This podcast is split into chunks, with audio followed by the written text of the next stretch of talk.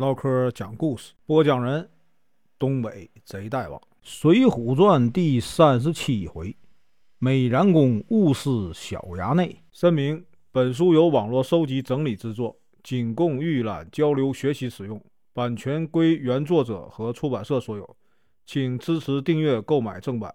如果你喜欢，点个红心，关注我，听后续。上回说到，宋江大破祝家庄，坐在这个祝家庄呢正厅，众头领都来献功，俘虏了四五百人呢，夺了好多马匹，活捉了很多牛羊。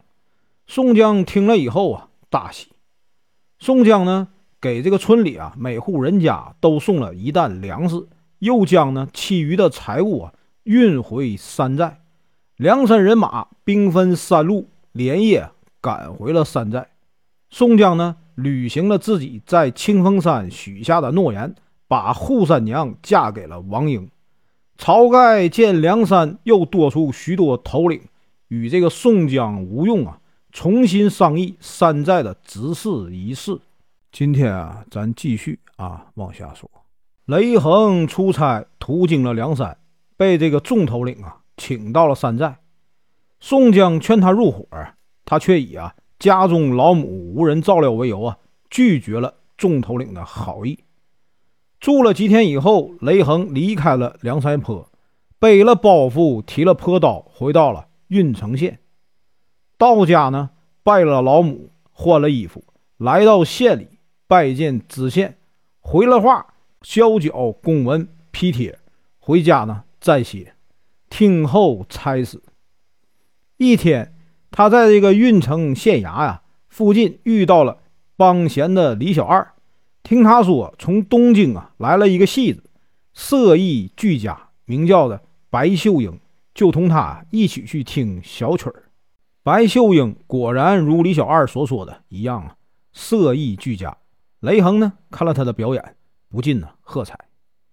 白秀英表演完了以后，他父亲白玉桥啊。端着这个托盘去收这个赏钱，这个时候啊，雷横才发现自己啊身上没有带钱，就如实的说自己啊忘带了钱。那白秀英仗着与这个郓城新任知县相好，得势啊开了一个戏院，看到这个雷横不给赏钱，不肯呢轻易放过。这个白玉桥在一旁啊冷嘲热讽，围观的人呢。听了以后啊，哄堂大笑。雷横感觉十分的耻辱啊，将这个白玉桥啊痛打了一顿。白秀英呢，见父亲被打，就状告雷横行凶。知县为了讨好白秀英，派人呢将雷横抓到了官府，毒打了一顿，还将他带上了木夹，押着他游街。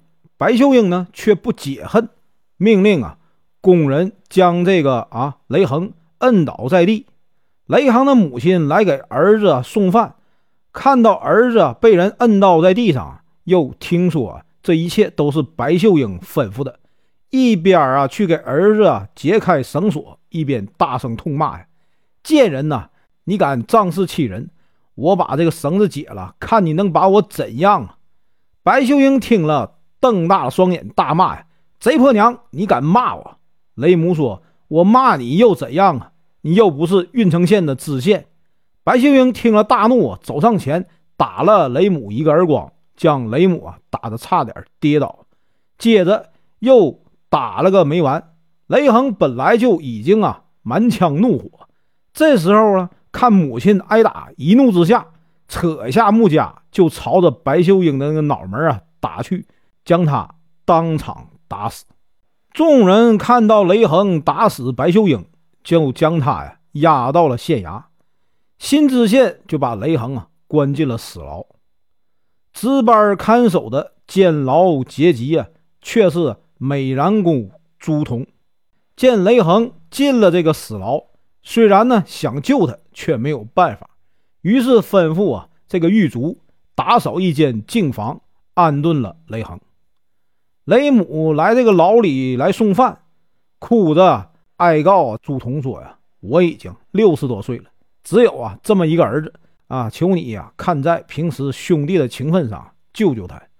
如果他有个好歹啊，我也不想活了。”朱仝道：“我记在心上了，老娘不必挂念。”雷母拜谢完以后啊，走了。朱仝想了一天，没有想出救雷横的办法。朱仝呢，花钱打点了一番，怎奈这个新知县痛恨雷横啊，打死了他的情人，非要雷横偿命不可，并派朱仝将雷横啊押解到冀州。朱仝押着雷横出了郓城县，将雷横放走。让这个雷横带着母亲呢，立刻逃命。雷横逃回家中，带着母亲呢，连夜逃到了梁山坡。朱仝回到县城以后，主动向这个知县呢自首。知县无心让这个朱仝偿命，打了他二十棍，发配到沧州。沧州知府见这个朱仝啊仪表不凡，就把他留在了身边，听候使唤。一天呢。知府把朱仝叫来，问他如何放走雷横，使得自己啊被发配到这里。朱仝说道：“小人怎敢啊故放了雷横？只是呢一时不小心呐，让他逃走了。”知府说：“哎，你为什么被判重罪啊？”朱仝说：“呀，被原告人执意啊说小人故意啊把人放走，所以啊判了重罪。”知府说。雷横为什么打死那娼妓？朱仝就把事情啊细说了一遍。知府说：“你是见他孝顺，为了义气放了他吧？”朱仝说：“小人怎敢七公往上？”正说着，一个小衙内从这个屏风后面走了出来。这个小衙内呢，年方四岁，长得很秀气，正是这个知府的儿子。小衙内见这个朱仝，就要朱仝抱。朱仝呢？只好抱起他。小衙内双手扯住朱仝的长胡子，说：“呀，我只要这胡子抱啊！快跟我去玩。”知府听了，就让这个朱仝啊带儿子出去玩。本文结束，感谢观看，请听后续。